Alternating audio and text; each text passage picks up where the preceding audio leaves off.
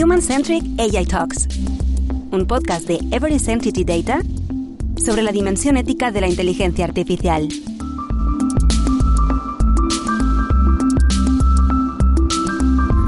Buenos días a toda nuestra audiencia de un nuevo podcast eh, la serie de eh, Human Centric AI. Hoy nos acompaña Idoya Salazar, presidenta de Odiseya. Hola Idoya, ¿qué tal? Hola Maite, ¿cómo estás? Encantada de estar aquí con vosotros, con toda la audiencia. Un placer. Pues encantada, muchas gracias por, sumarte a esta serie de, de podcasts en los que tratamos de abordar eh, la relación entre los individuos y, la tecnología. Me gustaría en primer lugar, presentarme. Tienes un currículo muy, muy extenso que voy a tratar de, sintetizar en la medida de lo posible. Eh, eres la cofundadora, presidenta del Observatorio de Impacto Social y Ético de la IA, de, de que yo creo que es bien reconocida en, el mercado, eh, y además investigadora principal del grupo SIMPAR, que desgranando las siglas significa impacto social de la IA y la robótica, ¿no? Centrada principalmente en esta necesidad de, un enfoque multicultural hacia la ética en, la tecnología. Y por otra parte, especialista en, IA y profesora en grados en, CEU San Pablo. Además, eres autora de varios eh, libros, creo que, que lanzáis ahora un nuevo título. Pues sí, acabamos de publicar Richard Benjamin y yo el libro el algoritmo y yo es una guía práctica de convivencia entre seres humanos y artificiales y lo lanzamos con mucha, con mucha ilusión. Es la segunda parte del mito del algoritmo. Con el mito del algoritmo, el, libro que escribimos eh, justo antes, lo que hacemos es desmitificar todas las cuestiones que hay en torno a la inteligencia artificial, que como bien sabéis, pues está llena de prejuicios, tenemos mucho, muchas cuestiones en nuestra cabeza que es necesario dejar de lado para podernos centrar en lo que hay ahora mismo de realidad en esta tecnología, que suficiente tenemos. Y aquí en, el algoritmo y yo eh, hacemos una guía práctica porque eh, la, inteligencia artificial no es el, futuro ni está en esa ciencia ficción, sino que ya está entre nosotros.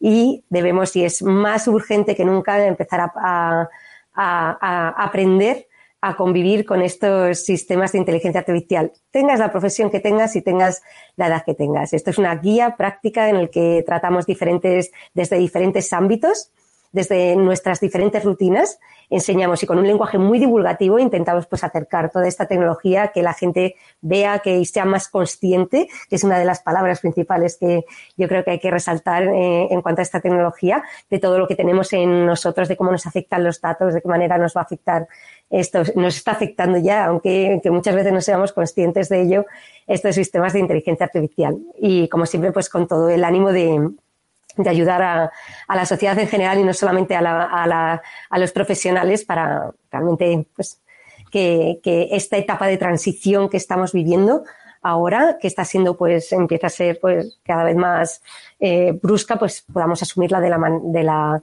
de la, pues, de la manera más natural posible y más normalizada posible.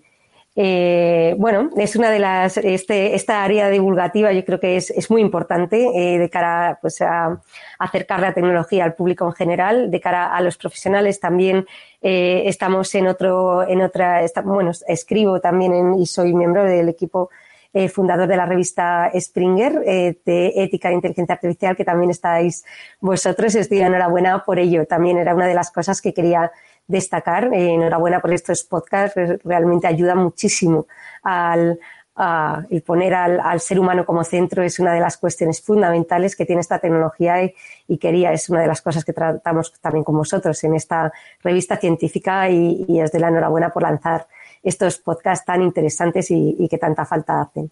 Bueno, como actividad divulgativa creo que va en paralelo a, una iniciativa muy potente como es Odiseya, ¿no? que creo que es referencia en, el mercado de la cual eres cofundadora.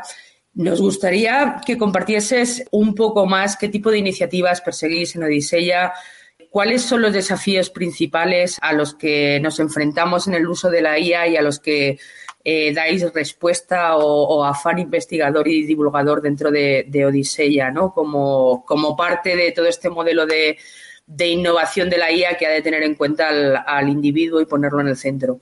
Muy bien, pues, pues en Odiseya principalmente lo que intentamos, por supuesto, hacemos, eh, hacemos eh, investigación es una de las partes eh, importantes porque es uno de los temas, eh, pues la ética de la inteligencia artificial, el impacto social de la inteligencia artificial es uno de los temas que más hay que estar, nunca se puede parar de investigar, de investigar este tipo de cuestiones. Estamos viendo ahora mismo, a medida que, que las empresas van implementando estas tecnologías, el impacto que van teniendo y es algo que, por supuesto, requiere pues, eh, científicos, investigación, pero lo que intentamos hacer eh, principalmente es llevar a la práctica eh, todas estas cuestiones. A la vez que se investiga, pues ser, ser realistas en el impacto para poder acompañar mejor al mercado en este tipo de tecnología. Lo que queremos hacer, sin duda, es eh, impulsar la inteligencia artificial. nosotros desde Odisea impulsamos. Eh, queremos que administración pública y empresas pues eh, usen inteligencia artificial también a nivel internacional, que todo tipo de organizaciones lo usen porque creemos que puede ser tremendamente beneficioso para la humanidad en el momento en el que estamos. Sin embargo, nos parece muy importante por eso ahora os voy a comentar algunas de las acciones que tenemos, que esto es elevar la, esa conciencia que deben de tener las empresas, ese pepito grillo de las empresas que, les diga, puedes usar la tecnología, eh, debes usar la tecnología, debes usar la inteligencia artificial, pero tienes que usarlo con, con responsabilidad. La inteligencia artificial, los sistemas de inteligencia artificial no son pura técnica que puedas comprar un algoritmo de inteligencia artificial e implementar en tu empresa como si te compraras un, portátil nuevo, un ordenador nuevo y, ya está. O contratas un data scientist o 40 data scientists se ponen a funcionar y, y listo. Requiere, esta tecnología requiere un punto más que es pues que es pensar en el qué va a pasar cuando yo empiece a usar esta tecnología con los usuarios finales que van, que van a tener, que pueden llegar a tener un impacto negativo si yo no pienso a priori desde el diseño de qué manera se va a producir el impacto. Y no me, no me refiero únicamente al, consumidor final eh, de la sociedad en general, sino me refiero incluso dentro de una empresa, si se usa sistemas de inteligencia artificial a la hora de eh, contratar a las personas, si se usan sistemas de inteligencia artificial pues para ver el nivel de felicidad de los empleados en una empresa. Me refiero del de, uso eh, normal y habitual de sistemas de inteligencia artificial para cualquier tipo de cuestiones. Hay una hay que eh, pensar en los empleados, en los profesionales que lo usan también, en la propia empresa, en los consumidores finales, eh, pues para evitar que se produzca un, daño o que las personas se sientan poco confiadas o, este tipo de cuestiones. No es cuestión de, hay veces que, eh, las personas que sí que saben de, ella, em, pues se dicen o, o, se pueden, pueden pensar que el consumidor o el usuario final pues es, tiene, mm, como, como no sabe de qué manera impactan, pues que es, eh, sobredimensionan ese uso de la tecnología, pero hay que pensar en el sentido de que si no va a afectar a su privacidad de alguna manera, si los datos están anonimizados, ese tipo de cuestiones. Pero es que el usuario final muchas veces no sabe ni lo que es la anonimización de los datos, ni sabe lo que es un sistema de inteligencia artificial, ni ese tipo de cuestiones. Entonces, las empresas es muy importante que tengan un, eh, pues hagan eh, o formación o, si es de cara al, público en general, que se hagan campañas de concienciación ciudadana en el que empiecen los ciudadanos empiecen a comprender de una manera fácil de qué manera les va a impactar esta tecnología, porque ellos realmente pues todo esto muchas veces les viene grande y con razón. O sea, realmente hace falta pues una labor muy, muy fuerte de, bajar a la tierra todos esos conceptos, de, suavizar conceptos incomprensibles para ellos muchas veces de todas estas cuestiones que, que, rodea la inteligencia artificial. Creo que eso es eh, bastante prioritario pues para, para conseguir eh, algo que, yo creo que es una de las palabras de, de todas estas, del impacto de esta tecnología, que es la confianza. Debemos de conseguir confianza en, esos consumidores, en nuestros empleados, en estas, en todo este tipo de, cuestiones. ¿Y cómo se consigue? Pues se consigue con transparencia transparencia y conseguir eh, bajar el nivel de nuestro de, las de las bueno de todas las cuestiones que nosotros manejamos al público en general terminología me refiero eh, em, para que todos puedan entender eh, qué es lo que están haciendo todas estas empresas, qué es lo que hace el gobierno con estos sistemas de inteligencia artificial, de manera que, bueno, que se convierta en algo rutinario que no suponga un problema. Y desde el observatorio privilegiado que supone Odiseya, ¿no? en el que hay un buen número de empresas participantes, de expertos, ¿identificas alguna tendencia, digamos, al alza dentro de esa actividad divulgativa de, la de las compañías, tanto desde un punto de vista interno en la propia organización, ¿no? como parte de la cultura del dato y de la IA, y también de cara al mercado? ¿En qué punto de madurez lo, identificas en este momento? ¿no? Quizás muy germinal o tratando de, de alguna manera, contrarrestar esa visión de partida apocalíptica que se da de, la tecnología, ¿no? ¿Cómo lo calificarías? Pues eh, me gusta mucho lo que acabas de comentar. Es muy germinal. Sí, está, está germinal todavía, pero eso es bueno, porque significa que está germinando.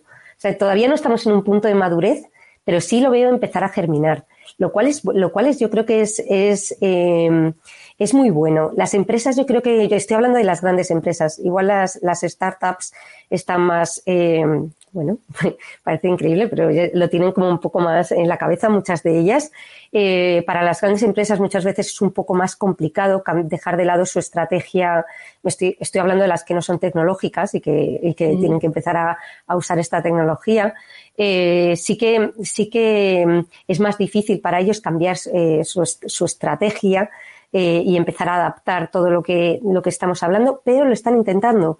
Tenemos muchas em, llamadas de, de, estas empresas en las que quieren unirse a nosotros para empezar, para saber, a colaborar, para empezar a colaborar con nosotros con nosotros en algunos proyectos que tenemos en este sentido de manera práctica para empezar a adecuarse a la próxima regulación que va a haber en, en, en inteligencia artificial. Una vez que eso de lo de la regulación también ha venido muy bien para empezar a, a encaminar. Sí, entonces, entonces yo creo que lo de la regulación, pues cada vez ha sido bueno para que, para que amplíe, que haya pues una conciencia mayor de esa mm, necesidad de, de, empezar a, andar en, este sentido, de siendo responsable y adecuándonos a las futuras y adecuándose a las futuras leyes. Pero bueno, yo creo que hace falta bastante más que, que esta cuestión de, de, regulatoria como para, para hace falta pues otra otra una cuestión más ética y de ver eh, de, cambio de estrategia en, en muchas de estas empresas para para que al final, pues el usuario final, pues reciba este,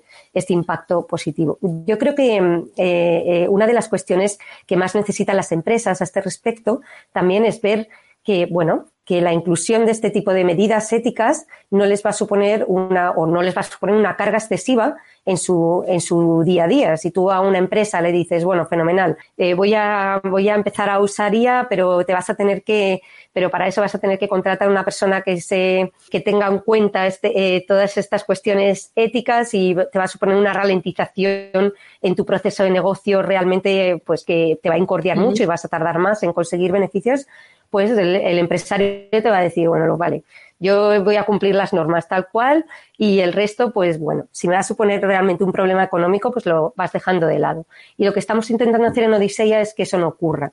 Es intentar decirle a la empresa, muy bien, tú vas a poder, eh, por supuesto, tienes que cumplir la legislación, pero si cumples estas, estas, estas cuestiones éticas, esto no te va a suponer, esto al final de, te va a suponer un beneficio porque vas a conseguir una mayor confianza del consumidor y al final vas a tener una mayor, eh, más, más, personas demandando tus productos sin que se produzca una desconfianza que lo que te va a suponer es a lo mejor ataques en redes sociales o una merma en tus, en tus beneficios. Y por eso hemos lanzado estas, eh, la iniciativa Guía, que son unas guías sectoriales en el uso, en el, en el uso de la inteligencia artificial, son guías éticas sectoriales en el uso de la inteligencia artificial. Vamos a ir lanzando eh, dos o tres al año. Por ejemplo, este año vamos a, lanzar una específica de telecomunicaciones y otra de salud.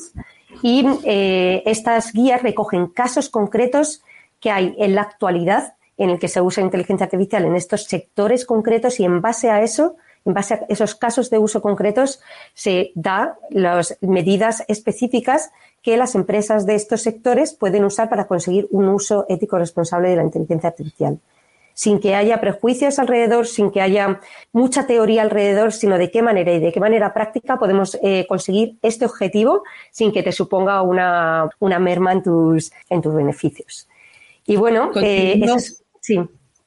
Eh, solamente por abundar en algo que has señalado y me parece muy, muy interesante, ¿no? Cuando hablabas no solo de ajustarse a esta propuesta de marco regulatorio que tomará forma en los próximos años, sino al impacto positivo que puede tener en la marca, eh, anticiparse a esos requerimientos desde un punto de vista de generación de confianza, transparencia al mercado, a los usuarios, etcétera, ¿no? ¿Crees que desde este marco de Trustworthy AI, que ya eh, comenzó el grupo de expertos de la de la Unión Europea, ahora se sustancia mucho más desde la propuesta del AI Act, ¿no? del, del marco regulatorio más allá de eh, revertir esa visión apocalíptica de la, de la tecnología, incluso desde la propia tecnología podemos revertir las, las malas praxis éticas que pudieran darse en la, realidad. Yo, siempre pongo de ejemplo las eh, controversias que hay en torno a, contrataciones. ¿no?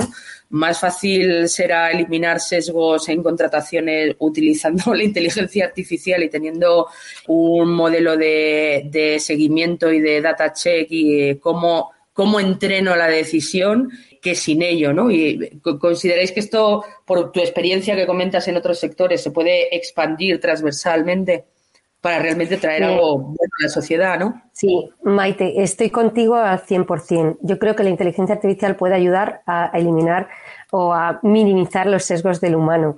En, este sentido y conseguir unas decisiones mucho más eh, justas y contrastadas en el momento en que llegamos a tener una inteligencia artificial explicable, yo creo que sí que se extrapolará y que al resto de los sectores, por supuesto, y que será tremendamente útil para el ser humano, porque justo por lo que, lo que comentabas, muchas veces eh, estamos hablando mucho de sesgos en, los seres humanos, o perdón, en, inteligencia artificial se habla muchísimo sobre estas cuestiones, pero no olvidemos que los seres humanos somos los primeros que muchas veces tenemos sesgos en nuestras decisiones y muchas veces, y en los departamentos de recursos humanos y en otras muchas decisiones que tomamos los seres humanos, también hay, hay sesgos. ¿Y qué es lo que ocurre? Que, eh, por ejemplo, el director de, un recursos, de recursos humanos, hablamos también de la poca explicabilidad de los algoritmos, pero métete tú en la cabeza de un director de recursos humanos y dile, a ver, bueno, él te puede decir de qué manera toma la decisión, pero bueno, eh, muchas veces también depende de su criterio profesional que puede estar o no sesgado en función de